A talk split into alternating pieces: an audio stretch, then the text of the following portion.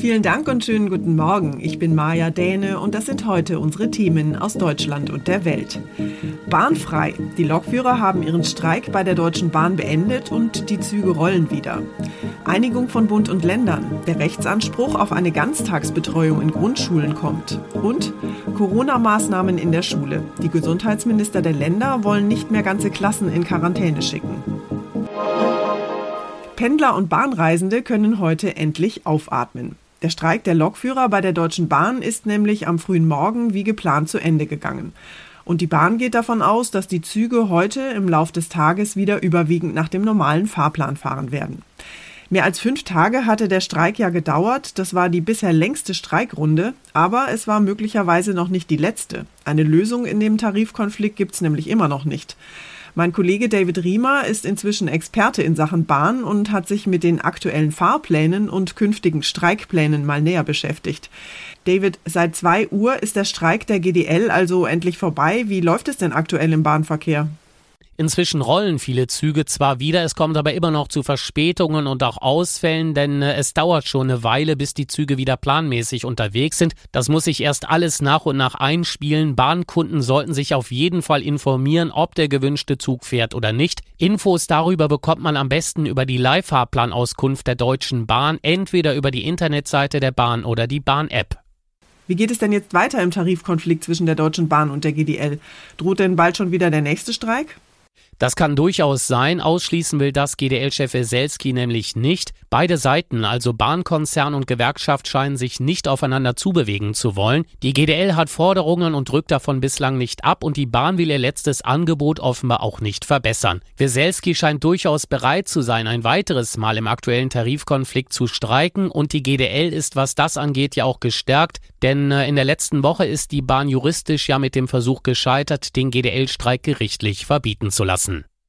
Der Streit zwischen Bahn und Lokführern ist also zwar noch nicht beendet, der Streik aber erstmal schon. Dankeschön, David. Und es gibt noch mehr gute Nachrichten, und zwar für Eltern und Kinder. Der Rechtsanspruch auf Ganztagsbetreuung in der Grundschule soll nämlich kommen. Bund und Länder haben sich lange um die Finanzierung gestritten, aber in letzter Minute kurz vor der Bundestagswahl haben sie dann doch noch einen Kompromiss gefunden. Allerdings dauert es noch ein bisschen. Erst in fünf Jahren, also im Schuljahr 2026-27, soll es losgehen. Bundestag und Bundesrat müssen dem Ganzen jetzt noch zustimmen. Clemens Kurt, was steckt denn genau drin in dem Rechtsanspruch auf Ganztagsbetreuung in der Grundschule? Es geht darum, durch eine Betreuung von Grundschulkindern auch am Nachmittag die Vereinbarkeit von Familie und Beruf unter einen Hut zu bringen. Bis es soweit ist, dauert es aber noch einige Zeit. In einigen Bundesländern, vor allem im Osten, gibt schon einen Anspruch. In den westlichen Bundesländern allerdings müssen noch viele neue Plätze geschaffen werden. Gewinner sind unterm Strich die Kids. Die Ganztagsbetreuung soll helfen, dass alle Kinder gute Chancen haben, unabhängig von ihrer Herkunft und dem Geldbeutel ihrer Eltern. Und wir bleiben nochmal beim Thema Schule. Die Sommerferien sind ja inzwischen vorbei und die Schüler zurück in den Klassen.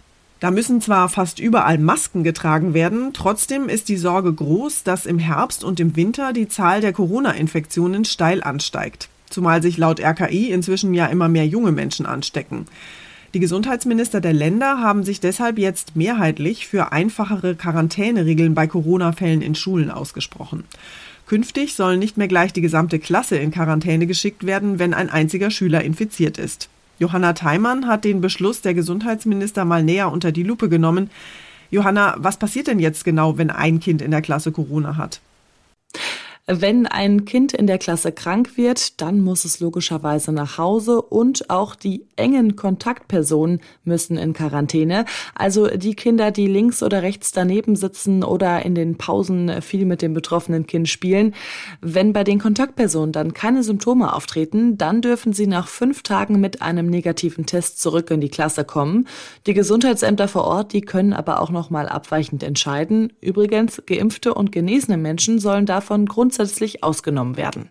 Bundesgesundheitsminister Spahn hat einfache Regeln ja befürwortet. Er bleibt aber dabei, dass auch weiterhin Masken im Unterricht getragen werden. Warum denn? Er sagt eben, dass das richtige Schutzkonzept das Wichtige sei und die Grundregeln umgesetzt werden müssen, wie Maske tragen im Unterricht, regelmäßige Tests und auch Lüftungskonzepte. Zum Beispiel sollen die übrigen Kinder einer Klasse, die nicht als enge Kontaktperson gelten und nicht in Quarantäne müssen, dann aber für eine gewisse Zeit intensiver getestet werden. Also unterm Strich geht es darum, so viele Schülerinnen und Schüler in den Schulen zu lassen, damit der Präsenzunterricht weiterlaufen kann. Die Gesundheitsminister der Länder haben ja aber nicht nur über Corona-Maßnahmen in Schulen gesprochen, sie haben auch beschlossen, das Angebot für Auffrischungsimpfungen für Ältere auszuweiten. Wie soll das denn konkret aussehen? Und zwar können künftig alle über 60 nach ärztlicher Beratung eine Drittimpfung bekommen, aber frühestens sechs Monate nach der ersten vollständigen Impfserie. Ja, und noch mehr wurde beschlossen, so Klaus Holleczek, der Vorsitzende der Gesundheitsministerkonferenz. Dass wir auch Auffrischungsimpfungen darüber hinaus für notwendig und möglich halten, äh, in den Berufen in regelmäßigen Kontakt mit infektiösen Menschen, also wo unmittelbarer Kontakt ist, zum Beispiel medizinisches Personal, ambulant und stationär, Personal des Rettungsdienstes oder zum Beispiel auch mobile Impfteams. Schon vollständig geimpft sind hier laut RKI übrigens knapp 51 Millionen Menschen. Und wir haben noch eine Meldung aus Berlin. Bundeswirtschaftsminister Peter Altmaier ist gestern Abend mit einem Notarzt in ein Berliner Krankenhaus gebracht worden. Über den genauen Gesundheitszustand von Altmaier ist noch nichts bekannt. Der 63-Jährige ist seit 2018 Bundesminister für Wirtschaft und Energie und ein enger Vertrauter von Bundeskanzlerin Merkel. Altmaier hatte in den vergangenen Tagen und Wochen zahlreiche Termine im Wahlkampf absolviert. Er tritt erneut in seinem Wahlkreis im Saarland an. Unser Tipp des Tages heute für alle, die darüber nachdenken, sich ein Elektroauto zu kaufen. Heute startet ja die internationale Automobilausstellung IAA in München und da soll Klimaneutralität ein ganz großes Thema sein. Immer mehr Menschen denken ja darüber nach, auf ein Elektroauto umzusteigen. Einerseits, weil sie das Klima schonen wollen, andererseits aber vielleicht auch wegen der saftigen Prämien, die es beim Kauf obendrauf gibt.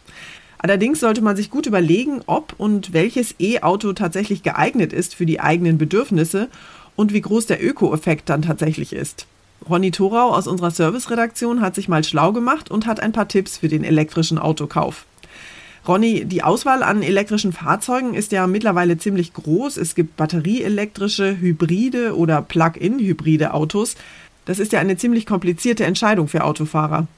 Ja, zunächst muss man ja auch erstmal klären, ob man überhaupt noch ein eigenes Auto will und braucht oder ob Carsharing oder öffentliche Verkehrsmittel in Frage kommen. Wenn das geht, ist es ökologisch gesehen natürlich oft der beste Weg. Aber viele wollen eben weiter spontane individuelle Mobilität mit einem eigenen Auto. Und da ist dann die erste Frage, ein Auto zum Aufladen an der Steckdose, ja oder nein? Also wie elektrisch darf es sein? Nur ein bisschen mit einem Hybriden, aber ohne Steckdose oder mit Steckdose, also als volles Elektroauto oder Plug-in-Hybrid. Was sind denn da die Vor- und Nachteile? Also vom CO2-Ausstoß her sind reine Elektroautos oder Plug-in-Hybride natürlich gut, wenn man auf den Strommix achtet. Also Ökostrom ist natürlich emissionsärmer, als wenn der Strom zum Laden dann teilweise doch aus Kohlekraftwerken kommt. Problem bei Plug-in-Hybriden ist dazu oft, dass sie sehr zur Bequemlichkeit verleiten. Also, dass man doch nicht immer auflädt und dann fährt man eben doch mit dem Verbrennungsmotor rum und der Öko-Effekt ist futsch. Und Experten sagen, das Fahrprofil muss passen. Also, wer regelmäßig kurze Strecken fährt, zum Beispiel zur Arbeit und am Arbeitsplatz oder zu Hause auch laden kann, aber wer auch regelmäßig lange Strecken fährt, für den ergibt ein Plug-in-Hybrid den meisten Sinn. Klimafreundlich durchstarten. Infos zum Kauf von E-Autos waren das. Dankeschön, Ronny. Und zum Schluss geht es hier bei uns um parteipolitisches Kauderwelsch und XXL Bandwurmsätze in Wahlprogrammen. Haben Sie spaßeshalber mal das Programm irgendeiner politischen Partei durchgeblättert oder vielleicht sogar durchgelesen? Nein? Na, dann gibt's jetzt mal eine kleine Kostprobe. Da die kontinuierliche Verknappung der Zertifikate auf der einen Seite zu steigenden Preisen auf der anderen Seite zu höheren staatlichen Einnahmen führen wird, wollen wir die EEG-Umlage abschaffen sowie die Stromsteuer, die unabhängig von der Erzeugungsart und damit der Umweltwirkung erhoben wird, auf den niedrigsten nach aktuellem EU-Recht möglichen Satz absenken und so schnell wie möglich komplett streichen. Alles klar? Inzwischen gibt es sogar wissenschaftliche Studien, die ganz eindeutig zeigen, dass Wählerinnen und Wähler bei den Wahlprogrammen zur Bundestagswahl oft wirklich nur noch Bahnhof verstehen. Frank Brettschneider, Politik- und Kommunikationswissenschaftler an der Universität Hohenheim, hat dann noch ein paar Highlights für Sie parat. Fachbegriffe wie Cyber Grooming, Network Slicing, die Live Chain oder auch das Edge Computing, die Quellen Telekommunikationsüberwachung oder den Hochgeschwindigkeitsschienenverkehr oder das Schuldenstrukturierungsverfahren. Da muss man dann schon ein bisschen mehr Fachwissen mitbringen, um das nachvollziehen zu können. Wenn es zum ersten Mal auftritt, ähm, diese Formulierung, muss man sie auch erläutern. Das war's von mir für heute. Ich bin Maja Däne und wünsche Ihnen einen guten Start in den Tag. Tschüss und bis morgen.